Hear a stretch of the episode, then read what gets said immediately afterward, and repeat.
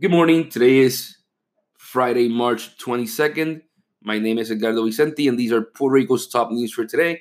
Today's summary is pretty short, so let's get to it. So, we start off with Jennifer Gonzalez, who is talking about making Puerto Rico a hub for natural gas, for liquid natural gas. So, she went on a conference with this senator from Jacksonville and pretty much said, Yeah, we can make Puerto Rico a hub for natural gas distribution to the Caribbean and Latin America. Uh, this honestly makes no sense when you take when when when you start analyzing it.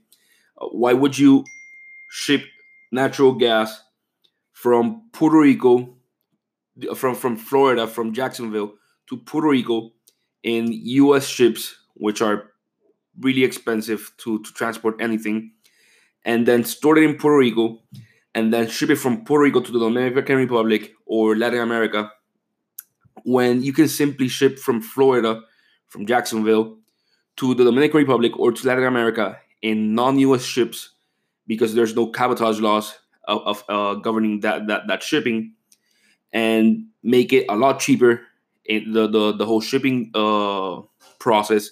Not have to store it in in a second party for no reason at all.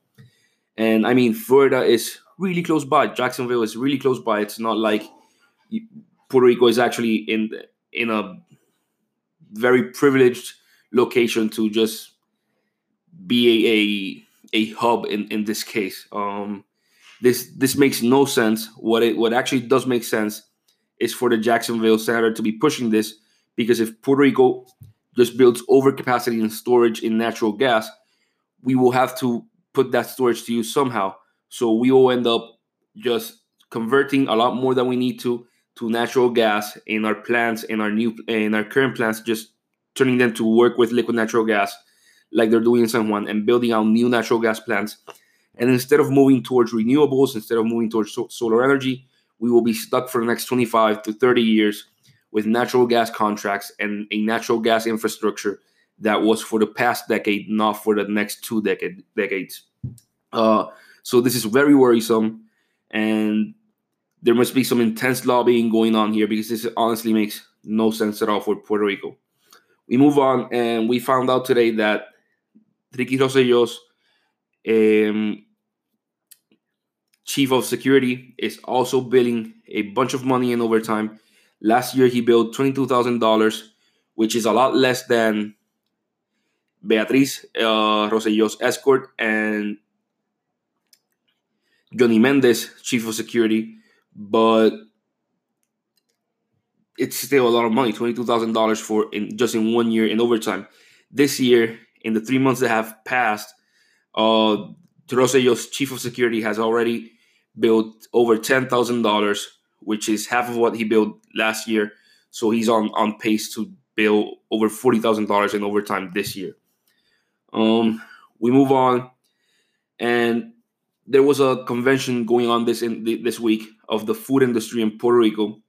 A few interesting facts were noted, and first of all is that Puerto Rico really needs to move to a to a SNAP program where federal funds for food stamps are guaranteed and at a, at a higher level for every individual, like in every state, if this doesn't happen, the food industry in Puerto Rico is going to be really hurt, according to their numbers.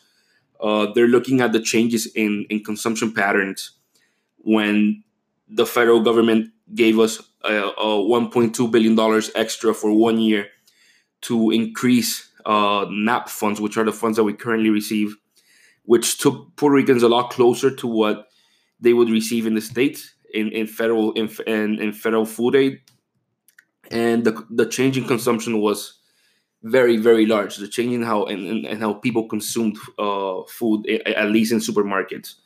So the industry is saying, hey, if we move to that, that will really stabilize the industry. So they're asking people to push uh, this measure in the Senate. Where there's currently a measure. There's currently two bills going uh, trying to be pushed. One would give Puerto Rico six hundred million dollars for this year, which would take us back to post Maria uh, levels of of funding, but that will only last for six months to a year. and the other one is a more permanent solution. Bernie Sanders and Nydia Velázquez are pushing it, and it's to move Puerto Rico into, into SNAP, uh, which is what all the states receive. Um, yeah. The second finding that the industry had in this convention is that if people keep leaving Puerto Rico, the industry is going to be really affected and have to consolidate. This makes a lot of sense because if there's less people, you need less restaurants, you need less uh, food production, you need less supermarkets. It, it's pretty simple math. Less people, you need less retail locations. So they're saying, hey, either the government and the private industry finds a way to retain people and actually bring people back to Puerto Rico, or there's a lot of consolidation that will need to go on in the island. We move on, and today, Carmen Yulín, the mayor of San Juan, is announcing what she's gonna run for in the 2020 uh, elections. Uh, there's really two options. People are thinking she might run for governor. Others are thinking she's going to run for comisionada residente, which is our congressperson who has no vote. Um, there's also another variable. Uh, people are wondering if she's going to run through the PPD party at Partido Popular or if she's going to run through the new party that was uh, instituted a couple of weeks ago. Um, so yeah, she will be announcing today what, what her intentions are. Interestingly, Tomás Rivera Schatz, her the that the, the president of the Senate of the opposing party took out a full page ad today in El Nuevo Dia, just uh, asking Yulín to talk about a bunch of controversies that that that are going on with her. Uh, the ad is honestly, I think, brilliant. It's really funny.